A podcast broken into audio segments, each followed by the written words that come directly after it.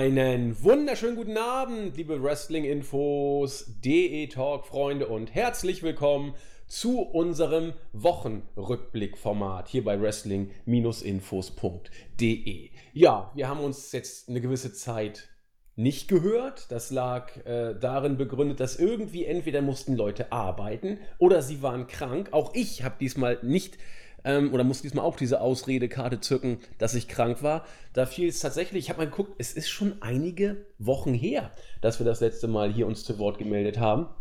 Aber nichtsdestotrotz, nach den Ereignissen, die jetzt in den letzten Wochen passiert sind, kommen wir nicht umhin, heute auf jeden Fall noch vorm Wochenende was zu bringen. Das Wetter ist hier in, im Norden unglaublich gut, strahlender Sonnenschein.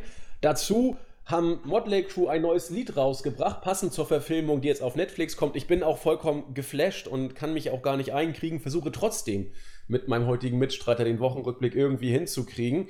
Er hat auch schon, wie soll ich sagen, charmant Mitfühlendes geäußert und sprach, ja, du bist ja im Film, hat sich also für mich gefreut, dass ich mich freue. Ihr habt ihn auch schon so ein bisschen knacken hören im Hintergrund bestimmt. Herzlich willkommen, der Nexus 3D, der Marvin. Genau, wunderschönen guten Morgen von meiner Seite. Bist gerade aufgestanden, oder? Ja, ja, ich bin noch nicht so lang wach, aber ich hatte, ich habe auch lang gearbeitet, von daher darf ich das. Das ist vollkommen. Was? Dir ist, dir ist alles gegönnt, Marvin. Also den, den Schlaf der Gerechten oder weiß ich nicht. Du bist ja auch ein Nachtmensch, glaube ich, ne? Ja, total. Ja, ja, auf jeden Fall. Also von daher ist es ein Vorteil, dass ich äh, bis, in, bis in die Nächte arbeite, weil ich dann eh noch gern wach bin und Wrestling gucke beispielsweise. Ja, du bist ja auch so ein kleiner Intellektueller. Du bist ja auch dann für äh, tiefgründige Gespräche oder auch äh, Kulturelles immer zu haben in der Natürlich, Nacht. ne? auf jeden Fall. Ja, ich meine, das weißt du spätestens seit Silvester oder die mehreren Silvesternächte, die wir verbracht haben. ja, ne. die, äh, die massigen alle beide, die wir da verbracht genau. haben. Stimmt, ich, ich ja. weiß. Letzt, Letztes Mal war ich sogar nach dir im Bett. Da warst du ja vor mir schon irgendwie. Stimmt, müde. stimmt, ja, ja, stimmt, stimmt, stimmt. Da hast du dich an mich gekuschelt. ja, genau, das äh, auch schon äh, in der Disco, du, obwohl du gar nicht mehr da warst, aber ich habe dich mhm. verwechselt. naja, es, es macht ja nichts, dafür habe ich dann merkwürdige Leute kennengelernt. Das ist eine andere Geschichte. Was ich immer noch cool finde, ist dein WhatsApp-Foto mit dir und Robin. Das ist schon, das ist, ist schon was. Bild, ne? ja. Absolut. Also hat so ein bisschen Soprano-mäßig, finde ich. Ja, ja, irgendwie schon, ja, ja. Ja, weil wir auch so uns natürlich auch dann sehr cool fühlen, weil wir gerade am Bahnhof rauchen, wo man nicht rauchen darf, U-Bahn-Station sogar. Und äh, das, das waren gute, gute Zeiten damals. Ja, macht so ein bisschen das Pate-Image auch, so ein bisschen Gangster-Rapper, ne? Aber ja. ja. Wer kann, der soll. Ja, ja also wenn, wenn hier Robin und Marvin schon äh, Grenzen überschreiten, dann gilt das auch für äh, WWE. Denn dort werden in letzter Zeit einige Grenzen überschritten. Man, jetzt die finanzielle Grenze, die überschritten wurde, haben wir ja nun schon mehrfach angesprochen. Der neue TV-Deal, der jetzt losgeht, wird WWE über mindestens fünf Jahre derart absichern, dass man eigentlich überhaupt keine Bedenken hat. Auf der anderen Seite steht ein Booking, das man so nur von ja, ganz verzweifelten Promotions kennt, die kurz vom Ende stehen letzten Endes. Und äh, wie man das unter einen Hut bringen kann oder warum es überhaupt so weit kommt und was da teilweise für schon groteske Sachen sich abspielen, das äh, soll heute unser Thema sein. Da wir aber nichts halb machen, wollen wir auch zumindest kurz auf den Elimination Chamber Pay-per-View zu sprechen kommen. Das ist jetzt natürlich auch schon wieder ein paar Tage her, wissen wir, aber wir wollen trotzdem das Ganze nicht über die Bühne bringen lassen oder falsch, nicht vorbeigehen lassen, ohne wenigstens kurz darüber gesprochen zu haben. Nicht nur als Selbstzweck, also Pay-per-view-Besprechung um des Pay-per-view-Willens, sondern auch, weil man schon dort gewisse Konsequenzen oder Konsequenzen ist falsch, gewisse Grundsteine gelegt hat, die später bei Raw und SmackDown und in den Tagen danach auch relevant werden sollten und sei es nur deswegen, weil alles über den Haufen geworfen wurde. Dazu dann entsprechend mehr. Ja, fangen wir an mit Elimination Chamber. Ich muss mal jetzt ganz kurz für unseren Julian jetzt hier festhalten. Er macht dann ja die Timestamps. Wie ah, lange nehmen wir jetzt denn? Alles. Ja, wie lange nehmen wir jetzt eigentlich schon auf? Sonst werde ich wieder von Julian geköpft. Kleinen Moment, wir nehmen jetzt auf. Minuten. Vier Minuten. Vier Minuten 30. Dann mache ich jetzt irgendwie. Oder kannst du mal bei, bei Teamspeak den Timestamp machen für Julian? Dann freut er sich, sonst, sonst kriegen wir wieder Ärger nachher. Ja. Ähm, super. Dann zurück zum Elimination Chamber. Pay-Per-View. Ja, ach, herrlich, da hört man wieder das Tippen von Marvin. Ja, das ist alles gerade leise zu machen. Ja. Aber das macht doch nichts. Das ist doch das ist nur bei uns so. Ja. Erfrischend dilettantisch, ja, wollte ich genau. sagen. So, so kennt ihr uns. Ähm, wir haben, wir, wie, genau, wir, wir sparen ja an der Technik und stecken jeden Euro in das Wrestling-Know-how sozusagen. oh und Gott, trotzdem ja. hat es nur für uns beide gereicht. so. Nein. Ähm, ja, ähm, Cruiserweight Championship Match war äh, bärenstarker, bärenstarker Opener ist falsch, bärenstarkes Pre-Show-Match, 13 Minuten. Äh, Buddy Murphy liefert immer ab bei Großereignissen über äh, Akira Tosawa müssen wir nicht sprechen. Und wir haben das gerade nochmal gecheckt, eben Marvin und ich. Melzer hat hier vier Sterne gegeben. Also der gute David greift derzeit hoch in die Sternchenkiste, Marvin, oder? Ja, definitiv. Also für mich stellenweise zu hoch. Lustig, weil ich jetzt gestern auf Twitter eine Diskussion gelesen habe, wo sich Leute beschwert haben, dass Dave Melzer, mm, also das ist ja immer so dieser gängige Vorwurf, nicht nur hier, in Deutschland Wrestling-Twitter, sondern auch USA Wrestling-Twitter, dass Melzer, solange es äh, in Japan stattfindet, gern dann mal zwei Sterne mehr gibt.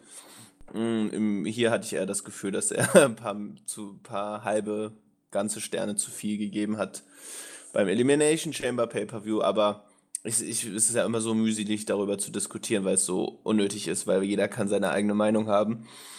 Und ich schätze David, David, David Melzers Meinung sehr, ähm, finde äh, find seine Arbeit klasse, aber das heißt nicht, dass ich mit ihm nicht unterschiedlicher Meinung äh, sein kann, was die Sterne angeht. Und es ist für mich einfach auch nur, haben wir schon tausendmal drüber geredet, äh, ich orientiere mich gerne daran und sehe auch häufig viele Dinge, wie er sie sieht, aber ähm, ich, ich, ich bewerte ja, jeder bewertet die Matches ja subjektiv und hat auch unter andere Unterhaltungsmaßstäbe. Von daher ist das auch alles auch in Ordnung, wenn das dann mal keine vier Sterne sind oder was weiß ich.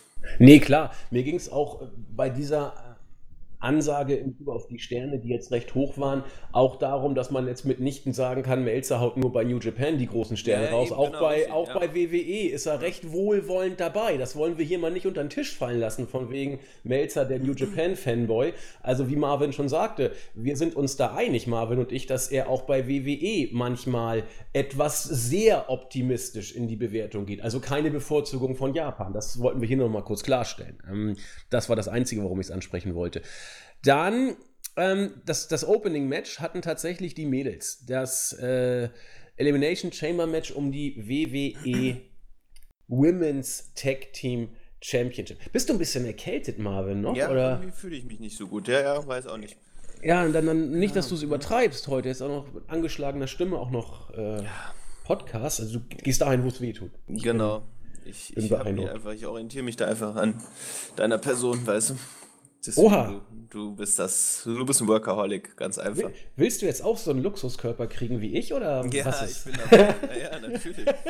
oh, du bist bei mir, da freue ich mich. Ja. Ähm, genau, wir sind dann die Boss und Hock Connection. Nee, Boss und nee, Boss und Hack, Hack oder ist auch vollkommen egal. Ja, Hack. Hook, Bo Boss und Boss, Boss und Hook, genau, ja. Isländer Fußball, genau, das ist auch nicht, auch nicht schlecht.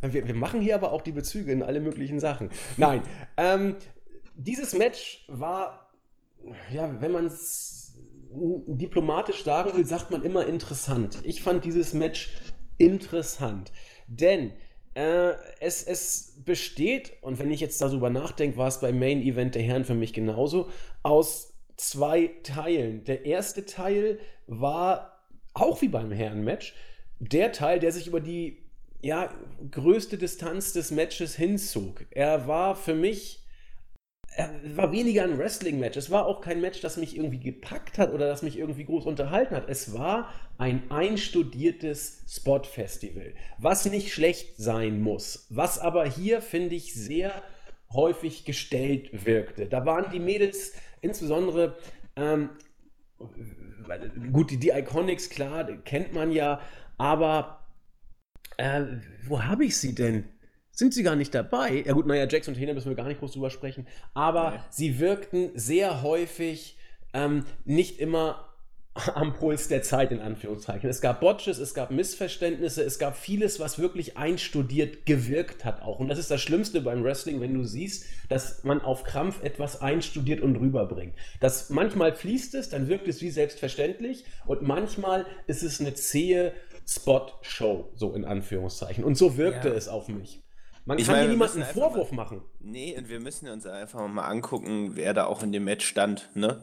Von ja, daher. Ja. So, das ist halt das Problem. Also, das, das merkt man ja generell bei den, bei der ganzen Women's Revolution. Ähm, die Matches leben zunächst auch erstmal davon, dass es das erste Match ist von, wo es gab es nicht, nee, es gab sogar schon mal ein Elimination Chamber letztes Jahr, ne? Ein Tag Team Match meinst du oder Mädels Match? Nee, ein Mädels Elimination Chamber Match. Letztes Jahr. Ja, letztes genau. Jahr. Okay, ja gut, aber dann kann man zumindest, zieht mein Argument nicht ganz, aber kann man zumindest sagen, es ging um die Raw Tag Team Championships. Aber so, was ich eigentlich sagen wollte, ist, so die Matches lebten halt immer auch so, oder der erste Royal Rumble von dieser Aufregung, okay, es ist das erste Match, man ist noch so ein bisschen wohlwollender. Ne, aber gut, das, das zieht jetzt nicht mehr so, deswegen vielleicht kann man auch einfach sagen, dass viele Sachen einfach auch nicht so gut waren. Ne, das liegt äh, aber einfach daran, dass wir halt Wrestlerinnen wie Nia Jax, Tamina, Carmella, ähm, ja, oder Mandy Rose in dem Match hatten. So, die anderen finde ich dann doch nochmal einen Tick besser.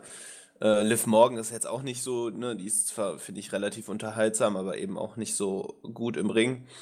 Von daher, ja, so, das ist halt immer so ein bisschen das Problem, wenn man dann halt mit so Graupen im, im Match steht. ja, ist ja einfach so. Also so, ich meine, wenn man sich das Männermatch anguckt, dann äh, das ist einfach auch viel hochkarätiger besetzt. Ne, also ja, ja. von der Qualität jetzt mal abgesehen von Orten, den ich einfach nicht leiden kann und auch qualitativ nicht so gut finde, ist da jeder ein Topstar. So, das war bei dem Women's Division, äh, bei dem Women's Elimination Chamber Match nicht der Fall. Absolut richtig. Und was auch noch dazu kommt, ähm, du hast es so schön gesagt, die Chamber ist an und für sich ein Match, wo wo du, sag mal, technisch nicht immer glänzen kannst. Das ist alles sehr, sehr beengt. Es ist recht limitiert vom Platz her und von den Möglichkeiten her. Ähm, es, ist, es ist auf Spots angelegt, in den allermeisten Fällen. Das Problem, was du bei dieser Matchart eben aber noch dazu bekommst, ist, wenn du sie mit Tag-Teams aufziehst, das ist dann noch ein Tick schwieriger, weil du eigentlich immer nach diesen Tornado Rules kämpfen ja. musst. Ähm, das heißt, es sind immer beide im Ring das, das macht das Ganze dann auch, wenn du einen Kampf erzählen möchtest, auch immer schon ein Stück schwieriger, es halbwegs glaubhaft rüberzubringen. Und dann, was du gesagt hast, mit den Mädels, die da drin waren. Das, ähm, das kannst du nur einproben, in Anführungszeichen. Und dann sieht es eben auch so aus, wie es ist, nämlich eingeprobt. Und das ist in Ordnung, sie haben sich alle bemüht, aber es floss eben nicht so richtig vor sich hin. Trotzdem schlecht, total schlecht fand ich es nicht, aber es war auch nicht doll. Die Endphase war richtig gut. Also insbesondere nachher, ähm, als Bailey und Sascha Banks das Match nachher gewonnen hatten. Auch, auch sehr schön die, die Eliminierungsphase von Tamina und Naya war auch sehr, sehr gut gelöst, fand ich, mit dieser äh, Doppelkombination, wo sie dann Tamina rausgekegelt haben. Kann man alles so machen. Und ähm, was ich großartig fand, war das äh, Post-Match geschehen, wie tatsächlich Sascha und Bailey es geschafft haben, mit ihrer Art des Sellings einen derart unbedeutenden Titel etwas Wichtigkeit oder Relevanz zu geben. Das fand ich unglaublich, wie sie das erzählt haben. Ähm, hat mir richtig gut gefallen. Ähm, historischer Moment, bla bla. Und die beiden haben wirklich versucht, das auch dann so entsprechend zu präsentieren und inszenieren. Das war, fand ich, fand ich gut. Also die beiden sind auch die richtigen Champions, denke ich mal. Wenn man diesen Titel etablieren möchte, äh, passen die beiden schon. Die Iconics waren, glaube ich, hier chancenlos. Und naja, Fabulous Glow waren auch jetzt, sag ich mal, nicht unbedingt die, die hier auch schon von der Vorgeschichte, Naomi, die Geisterfahrerin und Carmella, die äh, Home-Wreckerin.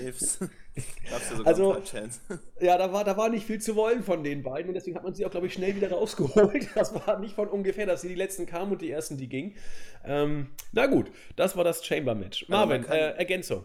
Ja, was man vielleicht noch generell so fragen kann, ist, dass es nicht, äh, oder ne, überlegen kann, dass nicht einfach auch zwölf Frauen oder Männer äh, in dem Match einfach auch zu viel sind.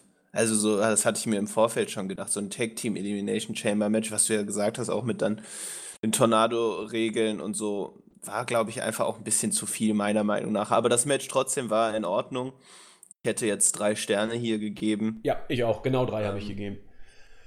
Diplomatische also, drei. Genau, also das war, das war schon in Ordnung. Gerade auch die Schlussphase hat mir auch gut gefallen und mit Bailey und Sascha Banks da auch die richtige Siegerin, Siegerinnen, ja.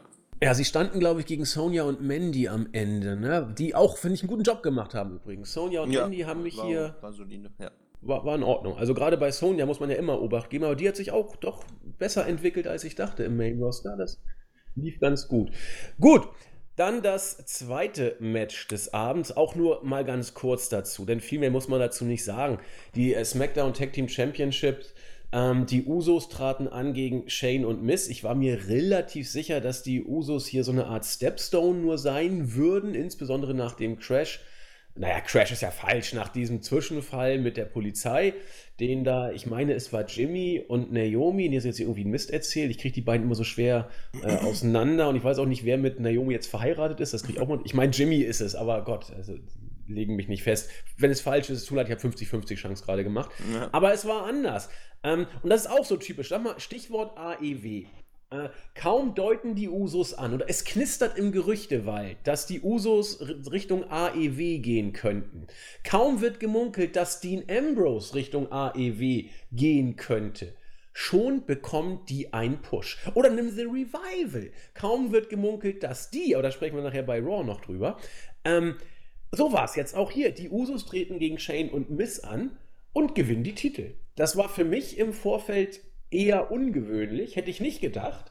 Ähm, aber WWE scheint ja jetzt, und das ist ja wie gesagt bei den anderen Namen, die ich genannt habe, auch ähm, kann man das heranziehen, das scheint ja jetzt bei WWE der neue Trend zu sein. Du musst nur einmal laut AEW sagen und schon äh, pusht man dich oder was ist hier der, der, der Plan? Das ist, ich verstehe es, also ich finde es schon irgendwie bemerkenswert, weil WWE ja immer so auch dann so tut, als ob es keine Konkurrenz gäbe aber dann so ein panisches Verhalten an den Tag legt, in den Schoß an den Tag legt, da kommen wir auch später nochmal drauf zu sprechen. Ähm, das ist schon sehr, sehr peinlich einfach. Also gerade so, ja, wenn du, also so, dass du dann nur sagen musst, so, hey, so, ich habe eigentlich keine Lust mehr oder es ist die Gefahr besteht, dass sich einfach Wrestler anders orientieren, einfach weil es jetzt auch finanzielle Möglichkeiten gibt, ne, genauso viel zu verdienen wie bei der WWE mit so wirklich sehr guten Verträgen bei ALW und dann so in Panik zu verfallen. Wie wäre es denn einfach mal mit, dass man vielleicht mal sich grundsätzlich fragt, okay, was kann ich an dem Produkt verbessern, was kann ich an der Zufriedenheit auch meiner Mitarbeiter ändern? So, ähm, natürlich kannst du nicht alle glücklich machen, aber das ist halt auf Fluch äh, der WWE, wenn man alles verpflichtet, was nicht bei drei auf den Bäumen ist, dass, dass es irgendwann natürlich ein Gefälle gibt dass viele, äh, so ein paar wenige erfolgreich sind und zufrieden sind mit dem, was sie machen und dann die, die der Großteil eben dann nicht mehr so eingesetzt werden können. Weil so, es gibt zwar unendlich viele Stunden Wrestling, WWE-Wrestling in der Woche, aber scheinbar kriegen sie es trotzdem nicht hin, alle da irgendwie zufrieden unterzubringen. Richtig. Und Oder überhaupt unterzubringen. Nicht, ja, ja, eben. Und es spricht halt einfach nicht dafür, dass man dann so panisch reagiert und irgendwelche Titel dann den Wrestlern hinterher wirft für, äh, spricht halt nicht für langfristiges Booking und langfristige Planung, sondern wir reagieren von Woche zu Woche irgendwie auf das, was gerade passiert.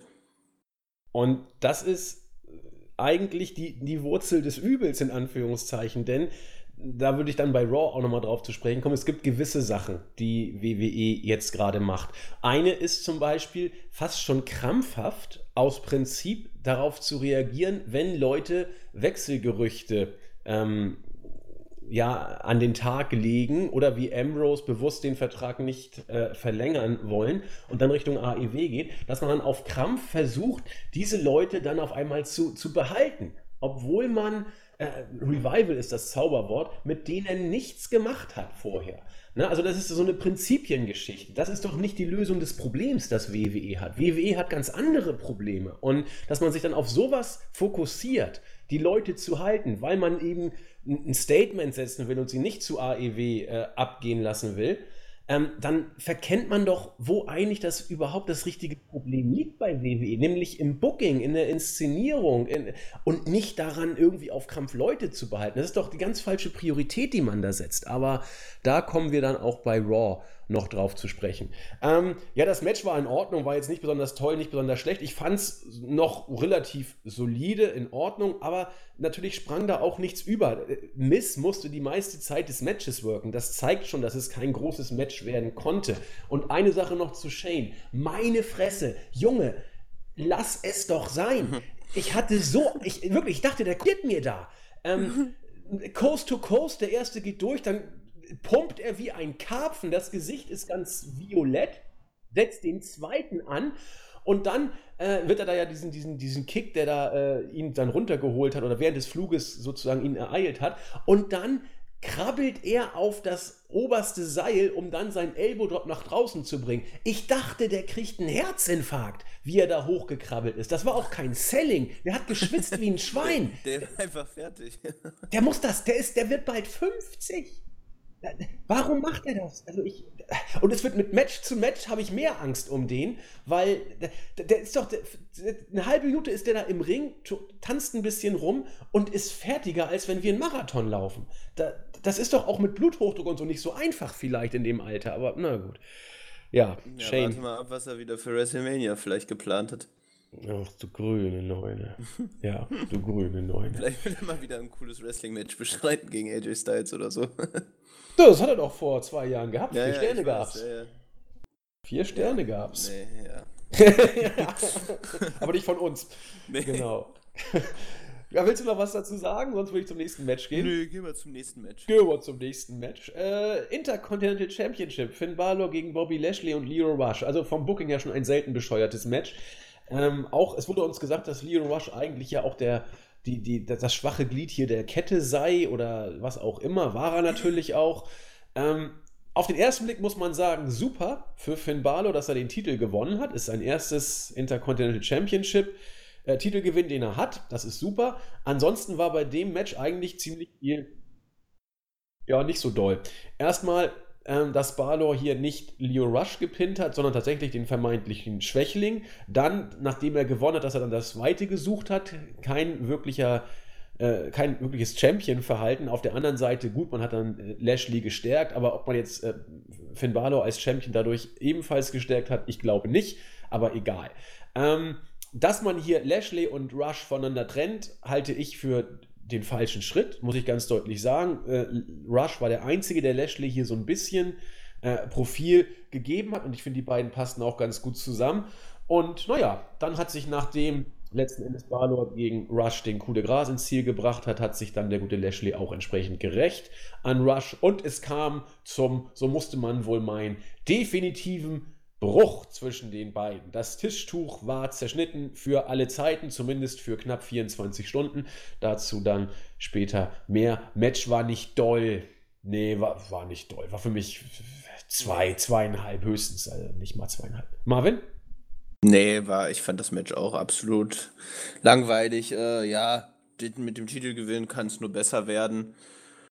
Äh, also ich finde halt immer so lustig, dass Leo Rush da so als schwaches Glied dargestellt wird, obwohl es ja, ne, wie wir alle wissen, quasi die Erlösung für Bobby Lashley gewesen ist, dass er Rush an die Seite gestellt bekommen hat. Ja. Also, ne, Lashley ist ja selten, selten uncharismatisch. Und ähm, also so langweilig und im Ring langweilig. Ich weiß gar nicht, warum der zurückgekommen ist, ne? Also. Oh, weil er frei war und WWE wollte irgendwas ja. bringen. Man ist ja auch sehr stark. Ja, aber selbst damals die Reaktion, als er zurückgekommen war, es waren vielleicht so zwei Wochen, waren die gut, aber dann vorbei. Das naja, stimmt. Aber so mit Leo Rush eben äh, dann doch noch unterhaltsam irgendwie. Naja, aber Match war so, ja. Ich fand den, fand den Pay-Per-View an sich eigentlich über große Strecken recht langweilig so. Ich auch. Ja. Also das zog sich, zog sich. Ja, und es zieht sich auch weiter. Ähm, was aber geil wird, wird, glaube ich, Fighting with My Family. Ähm, diese, dieser Film, wo der Page Geschichte ja, verfilmt wird. Ja. Also hat, hat gute Kritiken gekriegt. Bei IMDb hat er, glaube ich, 7,8. Das ist schon mal gar nicht oh, schlecht. Das bei, ist eine gute Wertung, ja. Und bei Rotten Tomatoes wohl auch richtig, richtig gut. Und ich meine, wenn, wenn äh, Dwayne Johnson das Ding produziert und auch eine Nebenrolle hat, also ich glaube, könnte was werden. Also die Kritiker waren bisher eher positiv gestimmt. Ich werde auf jeden Fall mal reinschauen. Ähm, ja, Trailer, ja, was auch äh, eine mittelschwere. Nee, das, das fand ich sogar sehr gut. Da haben sich viele drüber aufgeregt. Ich fand es absolut konsequent. Ronda Rousey putzt Ruby Riot in unter zwei Minuten. Ähm, haben viele sich aufgeregt, von wegen, wie kann man Ruby Riot so verbocken und, und verbucken, besser gesagt. Ich fand es überhaupt nicht schlimm. Ruby Riot ist hier ein Side-Character in der Geschichte um Ronda, Charlotte und Becky. Und ob sie jetzt hier dieses Match in, in zwei Minuten verliert oder in 13, ist vollkommen egal. Warum ich jetzt 13 Minuten sage, das werde ich auch nachher nochmal äh, thematisieren. Ich fand es hier ehrlich gesagt absolut konsequent, dass äh, Ronda hier Ruby abgefrühstückt hat. Sie hat ein Titelmatch gekriegt, die gute Ruby Wright, das muss man ja auch zugute halten. Sie hat es verloren, es wird Ruby nicht schaden und Ronda hat es gestärkt. Fand ich völlig in Ordnung. Also jetzt rein vom Match. Ich weiß nicht, wie, wie du es gesehen hast, Marvin. Äh, ich fand es eigentlich auch ganz gut. Also so, ja, äh, gar nicht eine großartige Meinung zu. Ähm, ich habe mich schon gefragt, man hätte theoretisch ja auch, ne, weil man ja dann bei Raw eben so ein elfminütiges Match gebracht hat, hätte man das auch für bei dem Pay-Per-View bringen können. Gut, dann hätte es aber keinen Sinn mehr gemacht, dann eine, einen Tag später sie äh, squashen zu lassen. Äh, so, deswegen war es mehr oder weniger konsequent und ich meine, man muss Rousey dann auch für WrestleMania vorbereiten, ein bisschen, weil sie da hoffentlich dann den Titel verliert. Können wir von ausgehen, ja. Ja, eben, von daher finde ich das in Ordnung. Also, du hast ja, ich, ich habe jetzt eben bewusst 13 Minuten gedacht. Ich dachte, bei Raw wäre das Match 13 Minuten gegangen. Oder ich will mal 13, ganz kurz gucken, 13, nicht, dass ich jetzt hier irgendeinen Mist erzählt habe. Kleinen Moment. Ähm, weil das war nämlich, da wurde ein mehr oder weniger konsequentes Booking meines, ach, das war ja Main Event auch noch bei Raw, meine ich, mhm. wurde ein mehr oder weniger konsequent, ja gut, 11.32, du hast recht, ich habe ja. mich verguckt, wurde ein weniger konsequentes Booking bei Raw schlicht über den Haufen geworfen. Es war nicht das Einzige, was bei Raw über den Haufen geworfen ist, äh, wollte ich da mal drauf zu sprechen kommen, denn so, dass äh, Ronda hier äh, Ruby abgefrühstückt hat, passte, dass äh, sie danach bei Raw fast zwölf Minuten für Ruby Riot brauchte, wirkte dann schon wieder so ein bisschen merkwürdig und nicht mehr so ganz passend, aber da würde ich dann bei der Raw-Ausgabe drauf zu sprechen kommen. Viele fanden das, was nach dem Match passierte, richtig gut, nämlich den Stare-Down zwischen Charlotte und äh, Ronda. Charlotte kam ja vor dem Match raus und hat ich gucke mir das jetzt mal an, was da so passiert. Und dann kam Becky, die ja, wie uns über YouTube mitgeteilt wurde, ähm, am Tag vorher äh, angegriffen wurde und dann nicht mehr richtig gehen konnte. Dann kam Becky auf Krücken und hat erstmal Charlotte verprügelt und danach auch hinterrücks Ronda. Viele fanden es geil. Ich nicht. Mir gefällt das ganze Booking um Becky mittlerweile nicht mehr. Äh, man merkt auch, das ist auch eine, eine News, die vor kurzem rausging, dass Becky jetzt quasi the Guy von Vince McMahon sein soll, das merkt man. Sie ist überpräsent, sie wird äh, derart overbooked, wie man es sonst nur von Roman Reigns und John Cena und ähnlichen zu ihren besten Zeiten kannte. Das ist alles irgendwie für mich zu viel und von ihrer Darstellung auch nicht gut. Der Vergleich mit Steve Austin ist relativ häufig gekommen. Steve Austin hat selten, wenn ich mich erinnere, ich kann mir jetzt an gar keine Szene erinnern, wo er jemanden hinterrücks angegriffen hätte. Weiß ich jetzt nicht. Aber ja, doch, irgendwie. Doch, doch, das gab's schon. Dann will ich es dir glauben. Ich, ich weiß ja, es nicht. Ja. Aber mir gefällt dieses Book, äh, Becky-Booking im Moment nicht mehr. Du bist ja genau wie ich ein großer Fan von Becky. Wie äh, siehst du ihr Booking seit dem Rumble jetzt bis heute? Nee, ich, ich sehe das, seh das genauso wie du. Also, ich finde es äh, ich find's auch viel zu affektiert und äh, ist, ich habe das Gefühl, quasi, WWE denkt sich, okay, sie kriegt so gute Reaktion, das ist unglaublich. Und irgendwie ihr Booking, ihr Booking ist so darauf angelegt. Scheiße, jetzt ist meine Flasche runtergefallen. Ähm, ja, Prost! ja, Prost. Nee, nur eine Wasserflasche.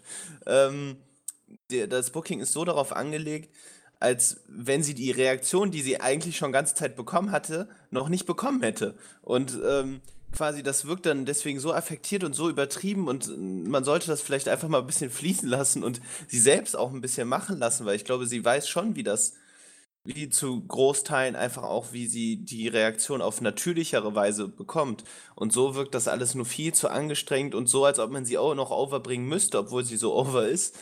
Und ähm, nee, mir gefällt das auch absolut nicht. Und fand es auch, ich fand es ehrlich gesagt auch schon nach dem Rumble ein bisschen too much. Ich sogar schon also, während des Rumbles fand ja, ich too much. Ja, da fand ich es noch in Ordnung. Ich fand, das, das war eigentlich ganz gut gemacht. Auch wenn ich diese Knieverletzung, weiß ich nicht. Also so mir gefällt diese ganze Story mit diese wir halten dich unten und weiß ich nicht, keine Ahnung, man das klingt auch alles so für mich so nach dem Motto, wir müssen uns jetzt so, so solchen Stilmitteln und solchen Geschichtenerzählungen bedienen, weil wir nicht wissen, wie wir sie sonst irgendwie äh, overhalten können. So, man hätte das ja. so viel viel genau. natürlicher alles noch gestalten und nicht so mit also, weißt das wirkt so wirkt so absehbar, dass sie halt eh wieder zurückkommt. Klar kann man sagen so: „Okay, hey, ist trotzdem eine nette Story, aber weiß nicht, also wie sie dann da immer humpeln durch die Gegend und dann so versucht zu kämpfen, aber sie kann nicht oder wird zurückgehalten. Boah, weiß ich nicht. Ist, mit, ist mit too much.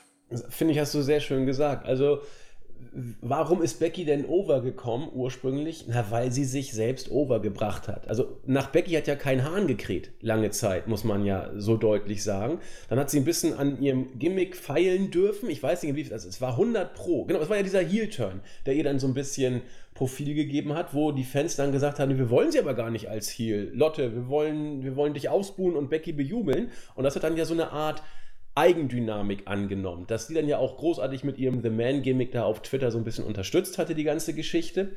So, und irgendwann ist es dann auch Vince zu Ohren gekommen, dass sie äh, jetzt beliebt ist. Irgendwann hat das auch akzeptiert und dann sagt er, okay, yeah, she's my, she's my girl. So, und dann hat, sie, hat er gesagt, äh, sie ist jetzt the chosen one. Und dann buckt er sie eben so, wie er meint, ein WWE-Superstar bucken zu müssen, nämlich aus der Retorte. Ein bisschen was von Steve Austin, dann die äh, Daniel Bryan Authority-Kiste von 2013, 2014. Das packen wir alles mal zusammen, denn es hat damals ja auch geklappt. Möglichst viele Präsenz bei den Shows, das wird schon gehen es ist so evident zu erkennen, wenn Vince jemanden pushen will und es ist so vorhersehbar. Ja. Und genau wie du siehst auch, es ist too much. Es wird ihr nicht schaden, weil sie einfach zu gut ist, glaube ich. Ja. Aber auf Sicht, der Hype wird nicht so groß sein, bleiben wie er immer war, glaube ich. Nee, das glaube ich auch nicht. Ich glaube schon, dass jetzt so langsam so die, die höchsten Grenzen erreicht sind. Deswegen sind ja auch die Vergleiche zu Stone Cold Steve Austin auch immer so. Er selber hat ja im Interview gesagt, dass er Parallelen erkennt. So, und das ist ein großes Kompliment an Becky Lynch. Und es liegt auch nicht unbedingt an, ihrer, an ihren Fähigkeiten, sondern aber einfach Stone Cold Steve Austin bewegte sich halt einfach auf anderen Sphären, was auch die äh, Länge seines, se seines Beliebtheitsgrades und seines Runs an sich halt einfach so. Das muss man erstmal abwarten, ob sie wirklich, ne, und das, das bezweifle ich gerade mit dem jetzigen Booking, weil das, ne, früher, glaube ich, oder würde man, würde ich schon sagen, der, äh, ähm, damals Ende der 90er hat man schon auch wirklich bewusst dann reagiert auf den Markt und auch klug reagiert. Und das, das habe ich im Moment nicht, äh, sehe ich nicht so. Andererseits muss man halt schon sagen, okay, hey, das ist jetzt Jammern auf hohem Niveau, weil ne, wir können ja überhaupt froh sein, dass man akzeptiert, dass sich Becky irgendwie mehr oder weniger natürlich selbst overgebracht hat und dass man reagiert, weil wir haben ja letztes Jahr schon gehört, also so grundsätzlich war ja eigentlich Charlotte geplant im Main Event. Also die Gerüchte gibt es ja schon länger, so dass die Frauen auch dann WrestleMania mal abschließen werden sollen. Und da war ja immer nur von Charlotte die Rede, ne? Und jetzt dann so reagiert, auch irgendwie spontan zu reagieren und zu sagen, okay, hey, Becky ist so over, sie gehört in den Main Event, finde ich dann, ähm, muss man auch anerkennen, dass sie, dass man, das hatten wir auch nicht immer. Ja, das stimmt. Ne? Dass Vince so. sozusagen mal drauf gehört hat, ja, was, genau, was die richtig, Fans wollen. Ja. Da hast du recht, das wollen wir auch nicht unter den Tisch fallen lassen. Also ich kann, ich, was, was ich, ich freue mich schon auf den Moment. Also wenn sie den Titel Becky Lynch wirklich gewinnen sollte, dann wird das ein sehr, sehr toller WrestleMania-Moment. Ja, ich werde dir dann ein Foto von schicken. Eben, du wenn, kleiner Hund, du. Wenn, wenn ich dann da im Stadion sitze, ja. dann werde ich dir. Richtig. Ja. Ja, äh, jetzt kann man ja, glaube ich, jetzt ruhig mal sagen. Also es werden ein paar von uns aus dem Team werden rüberfliegen. Ich glaube, wir sind fünf, die rüberfliegen und ich kann es ja nicht, nur um Gerüchten. ja, weil, weil, du uns alle eingeladen hast, blieb für dich dann kein Geld mehr übrig. Genau, richtig, ja, ja. Ich, nee, ich hatte einfach, hab einfach gedacht, komm, das habt ihr euch verdient. danke, danke. Nee, also wer drüber, äh, Wally wird rüberfliegen, Ben mhm. wird rüberfliegen, Stunner, unser Markus, äh, ich und äh, Jens. Der JME wird auch rüberfliegen. Wir genau. werden da zu fünft uns New York angucken und mal gucken, ob wir da irgendwie podcastmäßig was machen. Ich glaube, es wird ein Riesenproblem, aber wir werden auf jeden Fall einen machen, bevor wir rüberfliegen, ganz sicher. Und natürlich auch einen, wenn wir wieder da sind. Wir werden uns da alles angucken. Also und, Mania, ähm, bitte? Wenn es noch irgendwelche Hörer geben sollte, die auch fliegen und ihr irgendwie die entdeckt, unsere, unsere Mitstreiter Foto machen, dann kriegt ihr einen kleinen Preis. Ja, ich von mir aber keine Fotos ins Internet. Das, nee, ich, stimmt, ich, genau, richtig. Alle außer Andi. Ja. ja, und Jens, Jens auch nicht. Jens ist da auch sehr. ja, stimmt. Dann mit Ben halt. Ben ist immer dabei. Ben ist immer sehr so eine, ja. eine Rampensau, der lässt sich da nicht äh, abbringen. Genau, das passt. Und ich glaube, Wally ist auch froh, wenn er im Internet ist. Bei, bei Marco müssen wir mal gucken. Nee, Wally war, glaube ich, auch zurück. Aber wir werden das klären. Wir werden das klären. Ja, ähm, wird eh nicht passieren, aber. Nee, was, was werden wir denn gucken? Wir werden die Ring of Honor New Japan Show gucken, wir werden NXT gucken, das wir werden Mania gucken. Garden sein, ne? Das ist schon geil. Jo. im Garden sind wir, äh, Raw und äh, SmackDown und natürlich noch ein paar andere Sachen werden wir uns da auch angucken. TNA oder Impact Wrestling vielleicht, Shimmer vielleicht, also da gibt es so viel. Evolve. Schimmer also wäre was für dich? Ja, ich will da auch gerne hin. Vor allem, es wird auch nicht ausverkauft sein, glaube ich. Schimmer kriegt man immer Karten. Nee. Und da habe ich richtig Bock drauf. Vielleicht kriege ich noch jemanden mit. Also ich stehe ja auf die Schimmer-Mädels. Ne? Also wie gesagt, das da wird schon, so wird schon richtig viele geil. Shows, ihr werdet, ich würde auch, ihr könnt euch ja auch echt dann aufteilen, ne? Ja, werden wir also wohl so. Ne, ich glaube, Jens wäre echt gern zu Joy Jan in der Spring Break gegangen, das ist halt schade. Das war schon ziemlich schnell dicht, ne? Da gibt's nichts. Ja, weil die Shows sind so großartig, ja. ja. Weil ja. da halt auch, ne, ich weiß nicht, ob du so ein bisschen mitverfolgt hast, aber da, das ist halt irgendwie auch so geil, weil, ja, Joey Janella ja auch mehr oder weniger auch, mh, hm, sag ich mal so, ältere Wrestler, die eben auch damals schon nicht im Rampenlicht standen, aus den 90ern, halt so ein bisschen reaktiviert. Ich meine, äh, PCO hat ja auch vorher, ne, weil wusste ja keiner mehr, dass es den gibt und jetzt äh, steht er bei Ring of Honor unter Vertrag, ne? Mm, und der hat halt sein, sein, sein, äh, sein Rampenlicht damals dann eben bei Joey Janelle Spring Break bekommen. Mhm. Also, und das ist schon, ist schon eine coole Show. Ja, denke ich auch. Also wir werden uns da schon nicht langweilen, das äh, glaube ich auch. Mhm. Ähm, gelangweilt haben wir uns beim fünften Match, Baron Corbin gegen Braun Strowman. Die Ansetzung war von vornherein schon äh, nicht sag ich mal, zu Jubelstürmen äh, gab es Anlass dazu. Äh, dann, als es hieß No DQ, musste man mit dem Schlimmsten rechnen und so kam es dann auch letzten Endes. Das Match war eine Katastrophe, mehr oder weniger. Äh, Corbin hat gewonnen, nachdem dann Bobby Lashley und ähm, Joe McIntyre noch dazugekommen sind. Es gab dann so eine Art Shield Triple Powerbomb durch zwei Tische. Ja, ähm, man muss sagen, schlau von den Heels. Es war No DQ, die können machen, was sie wollen. Dusselig von Strowman, der keine Freunde zu haben scheint. Außerdem hat sich Strowman derart abgekühlt im Moment, das ist gut, es ist A schade und B war es aber vorhersehbar, denn so wie der Mann derzeit gebuckt wird, äh, ist, es, ist es schon echt traurig. Und wenn du das bedenkst, hält auch niemand aus. Nein, das kann keiner aushalten. Das geht nicht. Ich meine, beim Royal Rumble sagt auch, nö, wir wollen ihn nicht gegen Lesnar stellen, damit er gegen Lesnar verliert, denn das könnte seinem Booking äh, schaden, seinem Standing. und nun lässt er ihn gegen Corbin verlieren. Gut, dass er seinen 50-50-Sieg sich bei Raw zurückgeholt hat. wen interessiert das denn noch? Das ist schrecklich. Das ist schrecklich. Unglaublich. Und deswegen wollen wir über dieses Match auch lieber den Mantel des Schweigens legen. Es sei denn, Marvin will doch mal richtig einen raushauen. Nee, ja, ich will nur noch sagen, man ärgert sich ja immer so, dass dass äh, den Zuschauern ja auch dann quasi so mehr oder weniger unterstellt wird, ja, nicht unterstellt, aber so gewissermaßen verlangt wird, so ja, man muss nur von Woche zu Woche denken, man darf als WWE-Fan nicht zurückblicken, was passiert ist, so und ich glaube, das, äh, das hat mich ja immer geärgert, dass es immer so, so ein kurzfristiges Booking ist, aber wahrscheinlich ist das einfach auch viel besser für uns. Weil wie du merkst, wenn wir, wenn wir einfach allein zum Rumble zurückgehen, das ist, da passiert so viel Scheiße, da regt man sich einfach nur auf. Das, das, ist wirklich, oder auch allein jetzt dieser Übergang von Elimination Chamber zu Monday Night Raw, 24 Stunden. Da passiert so viel, was dem widerspricht, was einen Tag zuvor passiert ist. Es ist so, ich verstehe es nicht. Und ja. ich verstehe nicht, was sie sich dabei denken. Was jetzt von e Elimination Chamber zu Raw, ja. das erkläre ich dir gleich. Ja. Das erkläre ich dir gleich. Ja, aber das ist einfach, äh, gar nichts. Ähm, aber dazu dann gleich mehr. Äh, ganz kurz zum Main Event. Da war auch die Frage, packt man jetzt das äh, Women's Elimination Chamber Match als First Time Ever in Main Event oder das äh, WWE Championship Elimination Chamber Match? Vince hat kurzfristig entschieden, das äh, Man Chamber Match ans Ende zu packen und es war, Gott bewahre, die richtige Entscheidung, denke ich mal. Ähm, ja, Leidtragender der ganzen Geschichte ist Mustafa Ali, denn Kofi Kingston hat mehr oder weniger seinen Platz eingenommen und äh, manchmal passieren Dinge offensichtlich einfach. Er hat ähm, dieses Smackdown-Match, wo Daniel Bryan gepinnt hat, äh, hat unglaublich gute Kritiken bekommen. Ich fand es nur in Ordnung, also gut. Es war, ähm, es war mir ein bisschen too much und zu viel Kofi. Aber dieser Kniff, Kofi so stark in äh, diesem Match darzustellen, wo er gegen alle möglichen Leute bestanden hat und gewonnen hat und dann nachher ausgeschieden, nee, Schwachsinn, äh, Daniel Bryan auch äh, gepinnt hat ähm, und dann nachher gegen Randy Orton zu verlieren. Das war eigentlich so billig, aber es hat geklappt. Kofi kam derart over, ähm, wie ich es gar nicht gere äh, damit gerechnet hätte. Und so, äh, ja, Mustafa Ali, schade, es wäre sein Spot gewesen, aber er hat sich mit Gehirnerschütterung leider ver verabschieden müssen. Und so kam es dann, dass dieser Main-Event unter einem ganz merkwürdigen gehypten Stern stand, will ich mal sagen.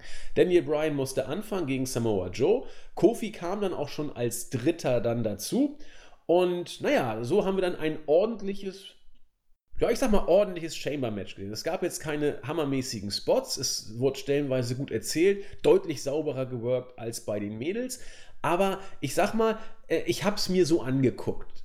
Äh, so richtig Fahrt aufgenommen hat die ganze Kiste für mich tatsächlich erst, nachdem Kofi Randy Orton äh, mit dem Trouble in Paradise eliminiert hatte und wir dann den äh, ja, Showdown zwischen Brian und Kofi hatten. Das ging 12 Minuten und 30 Sekunden und es war für mich mit das Beste, was ich seit langer, langer Zeit gesehen habe. Ich war, das letzte Mal war ich, glaube ich, derart geflasht beim äh, SummerSlam Main Event zwischen Daniel Bryan und Brock Lesnar, wo ich so derart in einem Match drin war. Kofi und Bryan haben das hier, finde ich... Survivor Series. Äh, Entschuldigung, Survivor Series, ja. genau. Champion gegen Champion, du hast recht. Ich erinnere, ich habe einen Fehler gemacht. ähm, war ich so derart drin wie bei diesem Match. Was war denn beim SummerSlam? Da war ich auch, ist auch egal, machen wir später. Ähm, zwölfeinhalb Minuten, starkes Match. Die Halle war derart drin und irgendwie ich habe, ich bin großer Daniel Bryan-Fan, also einer der größten überhaupt, glaube ich. Und ich habe es wirklich für möglich gehalten, dass Daniel Bryan hier verlieren könnte. Auch wenn es natürlich überhaupt keinen Sinn gemacht hätte. Aber ich habe gedacht, Mensch, warum nicht mal ein Call-In in das Match, wo man sagt, wir ändern den Plan, lass Kofi gewinnen, so over wie er derart ist.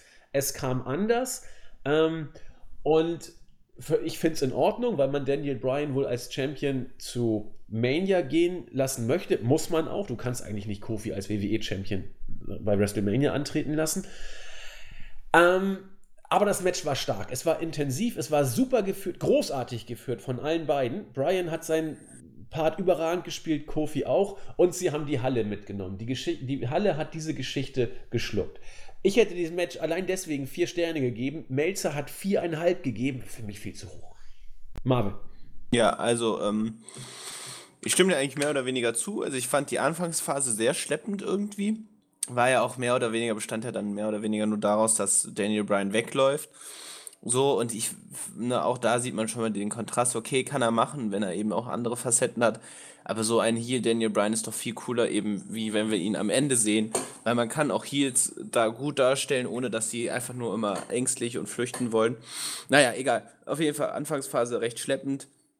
Hm, wurde dann immer besser. Ich meine, gut, Jeff Hardy war äh, auch nur drin, um einen Spot irgendwie hier die Swanton Bomb äh, vom, Elimin äh, vom Chamber äh, da für dieser Kabine auf den Ringpfosten äh, äh, zu zeigen auf, gegen AJ Styles. Das war so sein einziger Spot. Und ähm, sonst ja eigentlich alle Akteure eigentlich auch gut agiert. Auch Randy Orton fand ich in Ordnung in dem Match. Joe war natürlich äh, für, dass er raus musste. Ja, die ja, Fans Joe wollen, die wollen was von dem haben, aber sie kriegen es nicht. Ne? Ja, sie kriegen es aber nicht. Und er zeigt wirklich immer auch äh, großartige Leistung. Auch da in dem Match wieder Hammer, Hammer Performance. Ähm, genau, aber das Ende war super. Also großartig, wirklich. Hat mega viel Spaß gemacht. Die Fans waren total drin. Ähm, wirklich schade für Mustafa Ali, weil ich großer Fan von ihm bin und auch finde, dass er deutlich besser ist als Kofi Kingston. Ähm, aber gut, manchmal ist das halt so, ne? Gehirnerschütterung und dann musste halt Kofi Kingston, der sich da, ne, ich finde Kofi Kingston auch, der ist wirklich einer so, ist ja wirklich ein Veteran auch schon inzwischen. 38 meine ich, ja. Ja, 38. Nee, 37, schon, 37, pardon. Ist ja aber auch schon ewig wirklich bei WWE und der hätte sich das auf jeden Fall auch verdient. Und scheinbar ist er ja auch wirklich eine sehr respektierte Person in, äh, im Lockerroom, weil so wirklich auch viele Solidarität mit ihm gezeigt haben und ihn auch als Champion sehen wollten. Mm, ja, also manchmal ist es ja ganz, das finde ich ja auch ganz erfrischend, deswegen rege ich, würde ich mich auch gar nicht darüber aufregen wollen, wenn, sage ich mal, durch spontane äh, Geschehnisse ähm, ja, interessante Konstellationen sich auftun. Und ich kann mir schon vorstellen, wenn, ich meine, das hat mich erstmal sehr überrascht, dass wir noch vor WrestleMania noch ein Pay-Per-View haben mit Fastlane, habe ich nämlich schon wieder komplett vergessen. Ähm, Finde ich viel zu viel, aber naja, anderes Thema. Äh, Fände ich halt jetzt ein gutes Match äh, für eben Fastlane, das wurde ja jetzt auch bestätigt. Ähm, also ich bin mir sicher, dass er den Titel nicht gewinnen wird, weil das wäre zu spontan und ich glaube auch nicht, dass man mit Kofi Kingston äh, WrestleMania ein groß, was Großartiges geplant hat. Äh, deswegen von daher, ähm, das Match bei Fastlane wird auf jeden Fall ganz gut und das war es dann auch. Ja. Ich hoffe. Also, denn ich möchte gerne, wenn ich bei WrestleMania bin, Brian als Champion sehen. Allein deswegen möchte ich, dass, dass Kofi ja, den klar, Titel gewinnt. Ähm, ich weiß jetzt natürlich nicht, ob Kofi jetzt so eine Art zweiter Daniel Bryan wird, so dieses Underdog-Momentum mitnimmt und keine Ahnung, aber ich sehe ihn einfach nicht als, als Champion. Was das Blödeste wäre, was heißt, ist eigentlich eh egal, ähm, Brian Alvarez hat damit schon bei der Chamber gerechnet, dass New Day gegen ihn turnen könnten. Klar, kannst du machen, oder hast du eine Fehde für einen Pay-Per-View und dann ist das Ding auch durch. Also, mal, mal, gucken, ich bin gespannt. Also, ich, ich halte es für nicht völlig ausgeschlossen, dass man Kofi den Titel gibt. Also, ich, ich möchte es nicht, aber ich würde es nicht äh, definitiv ausschließen wollen. Lassen wir uns überraschen. Ja, das war also die Chamber. Und dann kam Raw. Ein Tag später. Ich dachte schon, mal gucken, was denn alles so passiert. Hunter kommt und erzählt ein bisschen über die Chamber. Hat Bailey und Banks gelobt. Hat erzählt, dass es ja die Suspendierung jetzt von Becky Lynch gab. Auch schön. Und hat sich selbst overgebracht, weil die Ex in die Hall of Fame kommen. Mit China. Hat er als letzter genannt, übrigens, fand ich bemerkenswert. Mhm. Und, ach ja, wo wir gerade dabei sind. Äh, wir haben ja auch ganz gute Connections, insbesondere ich zu NXT, sagt Hunter. Publikum, äh, ja, das Publikum wir. Hätte man in die, in die Tonne treten müssen. Ja, Schrecklich. Das, also ich, wirklich. Nee, da gebe geb ich doch kein Geld für die Scheiße aus, wenn ich irgendwie gar keinen Bock auf Stimmung habe. Ich befürchte, die hatten auch gar keine Ahnung. Das hat mir nee, so Angst gemacht. Ja, äh, Lafayette. So Redneck-Stadt oder was? Ich, ich gucke gerade, Lafayette, Louisiana. Louisiana? So ja, keine Ahnung. Weiß ich jetzt gar nicht, wo Louisiana ist, müsste ich mal nachgucken. Aber. Ähm, Junge, Junge, da war ja gar nichts hinter. Es, es, und das, das, das fand ich ja so schlimm. Ähm, dass diese Crowd Vince doch jetzt in allem bestärkt haben muss, was er denkt. Was ja, denkt Vince klar. nämlich? Natürlich. NXT kennt doch eh keine Sau, ja. so nach dem Motto. Und diese Reaktion haben ihn doch darin bestärkt. Ja, ja. Höflichkeitsapplaus. Ja, schön. Mhm. Ich kenne die zwar alle nicht, aber schön, dass sie jetzt eine Chance bekommen, die jungen Talente, die niemand kennt. Alter, das sind mit die besten Wrestler der Welt. Ricochet. Alistair Black, Johnny Gargano und Tommaso Ciampa. Alle mit einem eigenen Hype-Video und Hunter hat sich fast ein Bein ausgerissen, die over zu bringen, ja. Äh, vom Hype-Level her. Und es hat zu Höflichkeitsapplaus. Tommaso Ciampa noch der wenigste, was mich, wo ich dachte, merkt ihr noch irgendwas? Ähm, so, man, man, kann jetzt nicht mal WWE irgendwie vorwerfen, sie hätten es nicht irgendwie groß inszeniert. Doch, sie haben es ja versucht, ja. natürlich nicht man, mit Aufbau, aber die Fans den schon vorwerfen kann, also der WWE jetzt in dem Sinne, dass ich die Präsentation am Anfang irgendwie seltsam fand. Also es war so, weißt du, so eine Grafik, so, so dann zeigt, wer kommt, also ich finde, das hat jetzt nicht unbedingt nach so geschrien nach äh, so guter Inszenierung und wir, wir arbeiten auf äh, gute Reaktionen hinaus. Aber ne, das Publikum war ja der, während der ganzen Show, ich meine, das waren die ersten, keine Ahnung, zehn Minuten. So, und die waren schon so tot wie nach einer Fünf-Stunden-Show. Ja. Stimmt. Ne, also, scheiße. Das war natürlich echt denkbar ungünstiger Zeitpunkt. Also bitte nicht mehr nach Lafayette, Louisiana. also, Junge, Junge. Ähm, so, und jetzt, da möchte ich jetzt mal äh, einhaken, sozusagen. Jetzt kann man sich ja mit Fug und Recht die Frage stellen, äh, was wollen die überhaupt da? Die stecken alle, ja gut, äh, Ausnahme äh, äh ist äh, Alistair Black, der meines Erachtens bei NXT wirklich fertig ist, kann man sagen. Der hat alles erreicht und der ist, der ist reif, um es mal so zu sagen, für den Call-Up. Aber äh, Ricochet und vor allem Champa und Gargano steckten in Main-Fäden bei NXT. Jetzt kann man sich ja die Fragen stellen, wozu packt man sie hoch? Und jetzt wird es wirklich abenteuerlich. Der Grund ist, es, es, es ist fast schon zum Fremdschämen. Hunter wusste übrigens von nichts, was, was dieses äh, diesen Move angeht. Vince hat wohl gesagt, Mensch, die Ratings sind irgendwie schlecht. Also auch er hat es wohl gemerkt nach ungefähr fünf Jahren, wo die Ratings steil nach unten gehen. Ähm, was mache ich jetzt? Hm, AEW ist da. Das ist irgendwie cool und frisch und jung. Das will ich doch immer sein, cool und frisch und jung. Ich muss irgendwas machen, um dagegen anstinken zu können. Hm. Wer sind die vier besten Wrestler aus NXT? Ja, das sind diese vier. Ja, sofort hochholen. Ja, äh, und dann? Keine Ahnung, hochholen, hochholen. Ich brauche besseres Wrestling. So, und so kam es, dass der arme Hunter, der sein ganzes NXT-Konzept schon bis zum Takeover ähm, bei WrestleMania-Wochenende schon ausgearbeitet hat. Anders als die Mania-Card, wo eigentlich noch gar nichts feststeht bis auf die bis ein, zwei Matches sozusagen, dass, dass man, der arme Hunter dann quasi gute, Mühen, äh, gute Miene zum verblödeten Spiel machen musste und jetzt eben alles in die Hype-Kanone schmeißen musste, um die Leute da anzukündigen. Unabhängig davon, dass die Crowd das überhaupt nicht realisiert und registriert hat, geschweige denn, dass es sie interessiert hätte, hat man jetzt, und da bin ich mir sicher, diese vier Leute permanent hochgezogen. Das war kein One Night Only oder bei SmackDown auch One Night Only. Äh, die werden, die sind gekommen, um zu bleiben. Da bin ich mir ganz sicher. Und warum? Nur weil ein älterer Herr unglaublich panisch ist und sein Produkt mit irgendeinem Krampf versucht jetzt wieder cool zu machen. Und so hast du das ganze Booking der Show gesehen. Die haben noch während, der, während die erste Stunde lief, haben sie an der zweiten und dritten Stunde noch gefeilt, was du machen kannst. Deswegen hat man alles über den Haufen geworfen. Gut, dass Strowman jetzt gegen Corbin äh, gewinnt. Pfeift drauf, juckt eh kein.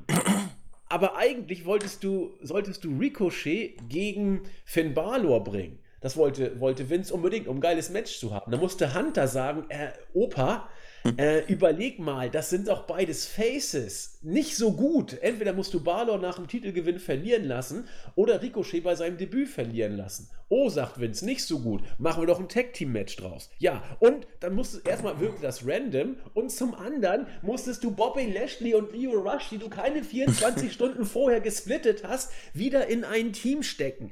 Alter, und so ging es die ganze Zeit weiter. Wir haben schon drüber gesprochen, ähm, dann mussten dann auch entsprechend, musste Ruby Riot nochmal ran und das, dieser schöne unter 2 Minuten Squash wurde auch relativiert durch dieses 11.30 Match. DIY, wo bei NXT zart eine Verbindung angedeutet halt, wurde. Ja treten so an, als ob sie nie gesplittet waren. Leute, gegen The Revival, gegen die Champions, die auch so. Also, also ich war sprachlos. Marvin, sag du doch mal was vor allem in Anbetracht ist, das war einfach die NXT-Fehde äh, NXT des Jahres. Ne, Gargano gegen Champa. Und dann, und das wird einfach so konsequent großartig bei NXT erzählt. Und wie du sagst, so, das, ne, die, die letzte, ich glaube, letzte Woche war das, wo irgendwie, oder bei Takeover, keine Ahnung, mh, hm, wo wirklich zart, zart angedeutet wurde, dass man bei Takeover. Ja. ja, ja, bei Takeover, genau. Äh, zart angedeutet wurde, dass die beiden vielleicht irgendwie wieder auf einer Wellenlänge und ne, mit Tweets und so, es wurde so gut erzählt. Und so, dass es, was man denken würde, okay, hey, das passt zusammen, dass die wieder zueinander finden nach dieser erbitterten Fehde. Aber das war wirklich einfach ein Schlag ins Gesicht. Also wirklich so, so ich scheiß auf euer scheiß NXT-Produkt. ja, mhm. ist auch nicht wichtig, was ihr da macht eigentlich. Ja, ja, eben, genau ich kriege gerade Panik und äh, dann, dann hat alles so zu funktionieren wie ich und ich mache lieber alles kaputt. Ich meine selbst, und das ist halt auch das Problem, wenn wir jetzt ein bisschen auf den Indie-Bereich gucken, Evolve hat äh, ja eine Partnerschaft mit WWE. So, Ricochet war seit Wochen stark beworben für, ähm, wann war es? Ich glaube, Mitte März irgendwie sollte er zu Evolve zurückkehren. Ne, alles, alles schön und gut. Ähm, Matches wurden geplant, Fans durften entscheiden, gegen wen Ricochet antreten soll. Ja, und jetzt, ne, noch, noch vor drei Tagen, äh, noch sogar nach Raw hat man eine E-Mail rausgeschickt über den WWN-Newsletter äh, von wegen, ja, Ricochet kommt bald, freut ihr euch? Und dann Freitag, glaube ich, oder nee, äh, vor ein, zwei Tagen dann die Nachricht, ja, Ricochet wird nicht mehr bei Evolve auftreten äh, als Ersatz Velvet Dream. Okay, Velvet Dream ist auch cool. Aber nee, ne, Ricochet ist Ricochet. Also, es ist so unglaublich, dass, dass man einfach, man ist dann, und das ist das Problem, dass NXT halt auch so stiefmütterlich behandelt wird, weil sie einfach auch seit Jahren das viel bessere Produkt sind. Aber Main Roster steht über allem und das ist halt das Problem. Ja, und das Blöde ist ja, dass die Crowd-Reaktionen wirklich auch noch deutlich machen, Vince hat ja recht, er kann ja machen, was er will, weil NXT so ein paar Spinner wie wir gucken und die mögen das alle auch feiern, aber von den großen Main-Roster-Leuten die Hälfte, ach warte, die Hälfte, zwei Drittel kennt die gar nicht, so nach dem Motto. Das, was mich wundert, denn ich dachte, WWE-Fans wären mittlerweile auch ziemlich smart und, und so weiter, aber also ja, lag das nur an der Crowd oder ist das Main-Roster-Publikum? Also ich glaube, die Reaktionen wären anders gewesen, definitiv. Also erschütternd, was da bei der Crowd kam. Ja, und so kam es dann, dass die, die Raw-Ausgabe kurzerhand umgestrickt werden musste. Sie wäre eh relativ kompliziert geworden, weil alles, so wird gemunkelt, auf Seth Rollins zugeschrieben war und der hatte noch nicht wieder die Ringfreigabe. Insofern war man hier auch vor gewissen Herausforderungen. Aber was dann nachher passiert ist, war ähm, ein, eine Spontanentscheidung von Vince, die vier besten NXT-Worker hochzuziehen damit man das Produkt mit tollen Wrestling wieder nach vorne bringt. Unter uns, Wrestling ist nicht das Problem von WWE. Da sind schon gute Worker. Ähm, gut, und, und Strowman und Corbin sind auch da, aber ansonsten sind da ja richtig gute Leute im, im, im Main-Roster. Ne? Und auch, auch der Main-Event, das ist alles großartig. Ursprünglich war auch angedacht, dass ähm, Ronda Rousey Alexa Bliss einfach kurz squashen sollte. Dann hat man gemerkt, oh, weil wir die Show gerade umschreiben, äh, es fehlt viel Zeit. Tut mir leid, Runner, du musst noch ein mindestens 10 bis 12 Minuten Match worken. Und wir sind nicht sicher, ob Alexa Bliss das noch hin oder das schon wieder hinkriegt nach ihrer Verletzung. Hm, nehmen wir lieber Ruby Riot, die kann das ja. Super. Das ganze Booking von äh, Elimination Chamber war damit in die Tonne getreten letzten Endes. Mhm. Und naja. Aber unabhängig also mir, jetzt, Marvin, Entschuldigung, du bist. Mir will einfach, soll keiner erzählen, WWE juckt das nicht, was AEW macht. Also ich glaube, da, da sind jetzt Beweise genug. Äh, gesammelt worden, dass WWE sich einscheißt. Weil, äh, ne, natürlich, ne, AEW ne, hat, das, das wird alles sich zeigen, was sich daraus entwickelt, aber bisher machen sie vieles richtig und allein das machen sie schon richtig, dass die WWE endlich mal so, dass die, dass die Schiss bekommen. Weil das Geld fließt, ne? Und das, das ist der Punkt. Das ist ja auch der einzige Grund, warum diese vier Call-Ups gekommen sind. Muss man ganz ja. deutlich so sagen. Vince will wieder cool und jung aussehen. Also er sowieso nicht mehr, aber sein Produkt letzten Endes. Und er hätte das doch nicht gemacht, wenn es AEW nicht geben würde. Hätte ihn gar nicht gejuckt. Er hätte einfach weitergemacht, so, so wie immer. Aber was du jetzt seit dem Rumble siehst, das sind ja, wie soll ich das sagen, Verzweiflungsaktionen. Und die sind ja. auch nicht durchdacht. Ich meine, wen hast du hochgeholt? EC3, Lacey Evans, Heavy Machinery, so nach dem Motto. Wer kennt die noch? Also, EC3 ja, nicht halt mal Teil der Show. Und, ne? und davon mal abgesehen, ne, EC3 kann man noch darüber streiten, aber die anderen Namen, die kennt auch keiner von dem Mainstream-Publikum. Dann sind das halt so Namen wie jetzt, aber so die davor, die dümpeln da jetzt rum, machen nur Scheiße. Und ähm, ne, also nee, jetzt wirklich ohne Witz, so grün auch teilweise noch. Lacey Evans, die gehört noch nicht ins Main Roster. Die muss noch ein paar Jahre bei NXT bleiben, um mal ein bisschen was auf. zu lernen. Die, macht, die kommt ins Fatal Four Championship Match um den äh, ja, WrestleMania ja. Main Event. Ja, die kriegt einen riesen Push. Das ist safe. Also Heavy Machinery finde ich gut. Die werden jetzt die neuen Bushwackers, hätte ich fast gesagt. Das kann man so machen als Sidekick. Aber EC3, was kann der? Gut aussehen und Promos. Und was macht er? Er darf kein Wort sagen und sieht aus wie ein Pfosten, wenn er gegen Ambrose Philipp. Der ist doch schon durch. Ja. Wieder.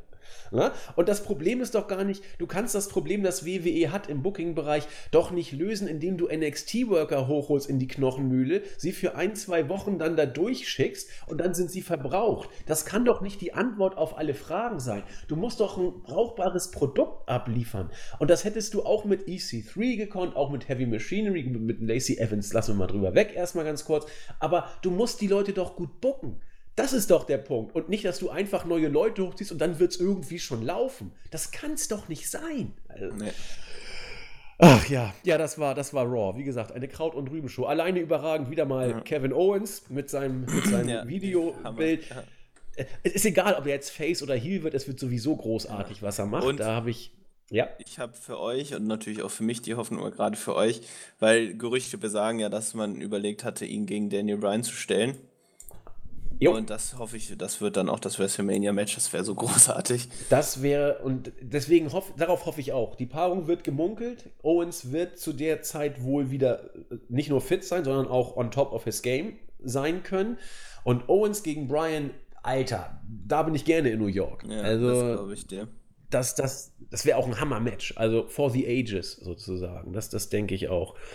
Yo, SmackDown lief aber im, im selben im selben Fahrwasser weiter, was muss man, was sagen. Was man vielleicht noch kurz sagen sollte, ist, ähm, die Show, ähm, also Raw zur zweiten Stunde quasi, während die Show lief, erst fertiggestellt worden ist, was das Skript angeht.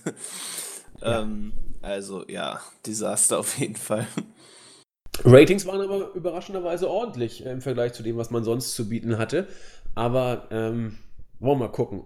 Man muss aber auch sagen, das hat Jens auch so schön gesagt, finde ich, ähm, man sollte sich hier aber auch nicht, ähm, wie soll ich sagen, äh, blenden lassen. Erstmal sind Ratings für die Road to WrestleMania immer noch schlecht, eine halbe Million schlechter als letztes Jahr noch. Und zum anderen haben die Fans offensichtlich irgendwas äh, nach Elimination Chamber bei Raw erwartet, was sie unbedingt sehen wollten. Drei Millionen haben zu Anfang zugeguckt und dann nachher zur zweiten und dritten Stunde brach es auch wieder relativ deutlich ein. Insofern kann man jetzt nicht sagen, dass die Ratings auf einmal sich erholt hätten. Wir müssen gucken, was in der nächsten Woche passiert. Vielleicht war es auch einfach nur ein Neugierfaktor, was passiert nach der Elimination Chamber. Und vielleicht ist es nächste Woche schon wieder Kacke. Das muss man abwarten.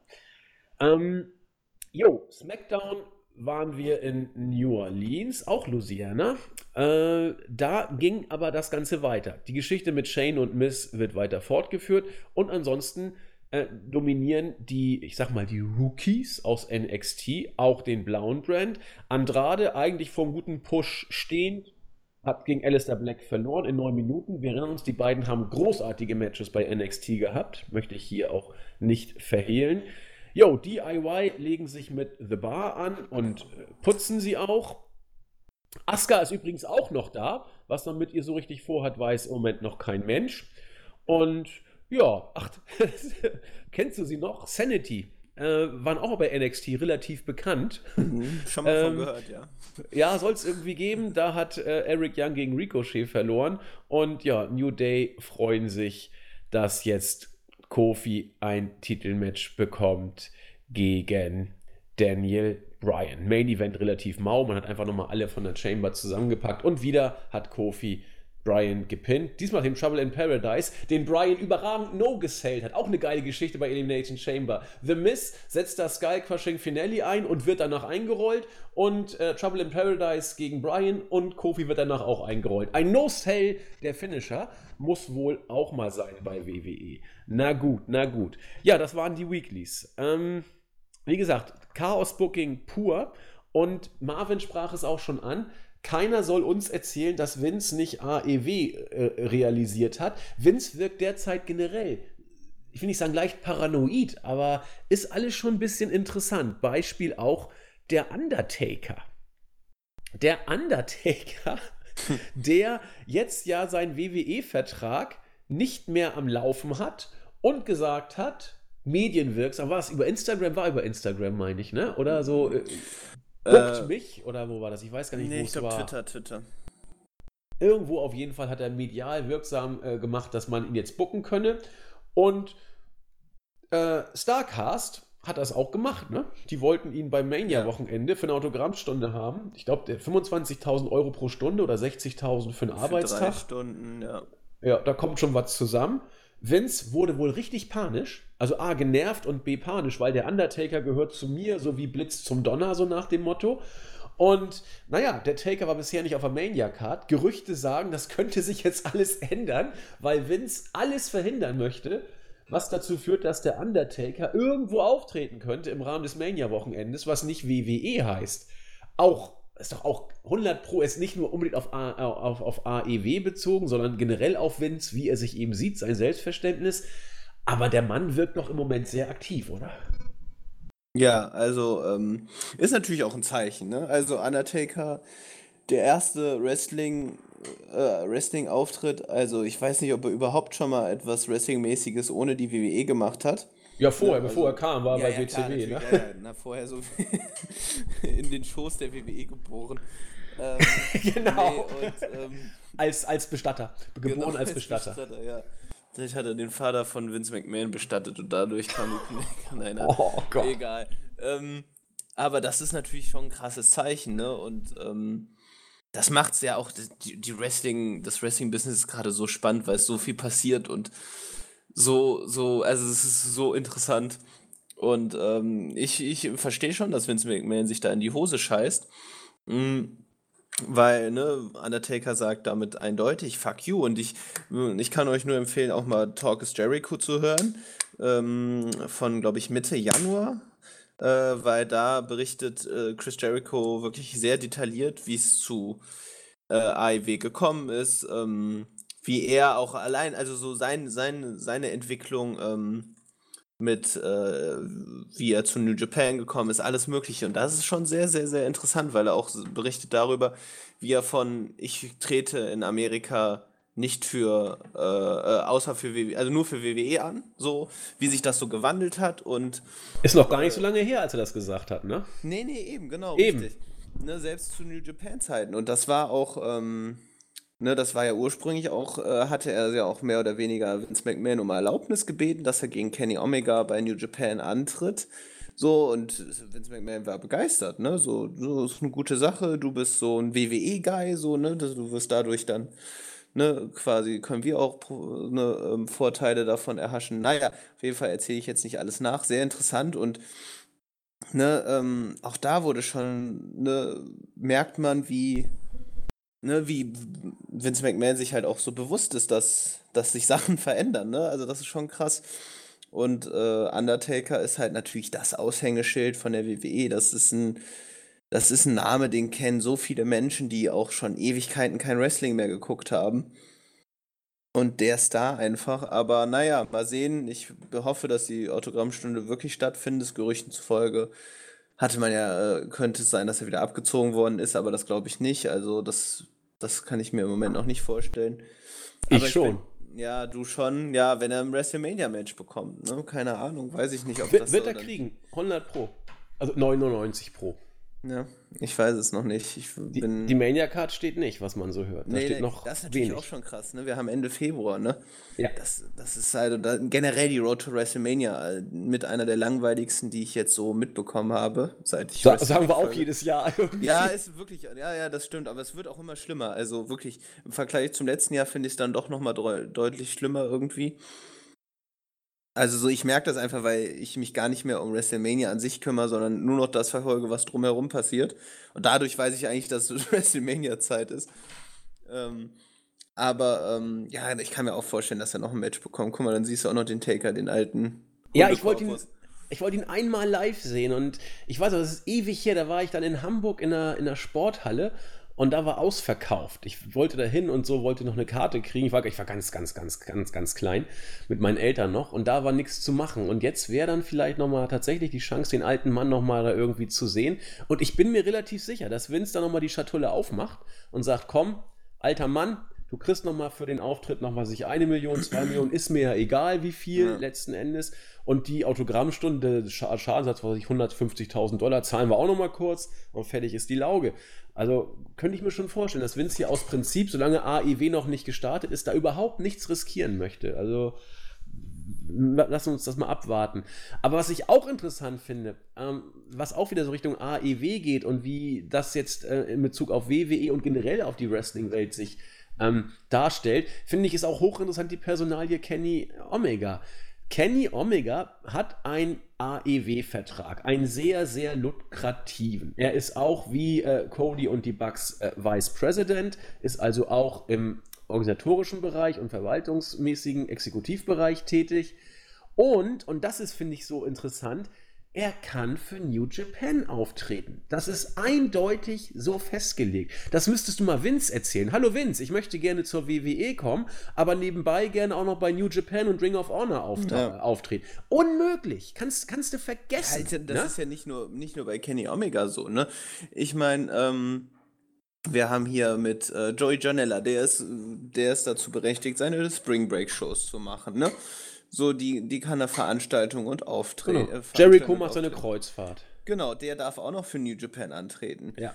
Das ist so, das war, wurde ihm auch zugesichert. Ne? Also es ist ein ganz anderes Konzept, was dahinter steht. Dann einige Wrestler, die eben nicht exklusiv unter Vertrag genommen worden sind. Und was weiß ich, also das ist schon, das ist schon ein eindeutiges Zeichen. Ne? Das, also das Wrestling-Business auch hinter den Kulissen verändert sich stark und das funktioniert eben durch Konkurrenz. Und ne, ich meine, ähm, generell einfach, ja, spannende Zeiten. Ja, und ich bin eben sehr gespannt, denn äh, wir haben immer gesagt, Konkurrenz, WWE, ist das möglich? Kann es sowas geben? Wenn ja, wer? Und so weiter und so fort. Ich glaube tatsächlich, ähm, wenn es klappen könnte, dann mit dem Kurs, den AEW gerade fährt, nämlich äh, Exklusivverträge, aber auch mit Auftritten für andere Ligen letzten Endes. Und ich glaube, gerade New Japan kann doch jeder erzählen, was er will. Äh, sei es Cody, sei es die Bugs, sei es Kenny, die haben sehr, sehr äh, große Bezüge zu New Japan. Die Bucks haben da Jahre geworkt. Kenny hat da Jahre geworkt und auch Jericho war jetzt ein paar Mal da und war auch over das ist doch, das ist doch schlau, in Anführungszeichen, dass man, dass diese Promotions, die sich auch, sag ich mal, äh, territorial jetzt nicht radikal ins Gehege kommen, sondern eben äh, New Japan hat den Fokus, welch Wunder in Japan und AEW eher in Nordamerika. Das ist doch, das ist doch ein Weg, um, um gegen WWE in Anführungszeichen zu bestehen, sich selbst nicht zu bekriegen und trotzdem auf den eigenen Vorteil bedacht zu sein. Es klingt für mich als naiver Außenstehender absolut konsequent, was, was AEW da macht. Und die wirken derzeit tiefenentspannt. Hier, ähm, wie heißt er denn jetzt? Äh, äh, hier, äh, Billy Gunn so. geht, in, geht in die Hall of Fame. Was macht AEW? Schreibt einen Tweet. Herzlichen Glückwunsch, Coach, dafür, dass du jetzt in der Hall of Fame bist. Natürlich ein kleiner Seitenhieb, aber die machen doch keinen Stress. Nein, du darfst da nicht in die Hall of Fame aufgenommen werden, du gehörst zu uns. Das macht AEW so intelligent gerade, finde ich. Also, Gefällt mir. Ja. Gut. Was hat? Dann würde ich sagen, haben wir es für heute, oder? Marvin? Hallo? Hm. Irgendwie scheint die Verbindung jetzt nicht so richtig mehr da zu sein zu Zencaster. Er hat die Verbindung irgendwie verloren, aber er nimmt jetzt trotzdem weiter auf. Na gut, Marvin ist weg. Da können wir nichts dran ändern. Ist auch nicht so schlimm. Wir waren eh am Ende. Ähm, die neueste Meldung des Tages ist die, dass. Marvin, bist du wieder da? Ja, ja, ich bin wieder da. Ich hab, Alles klar. Alles gut.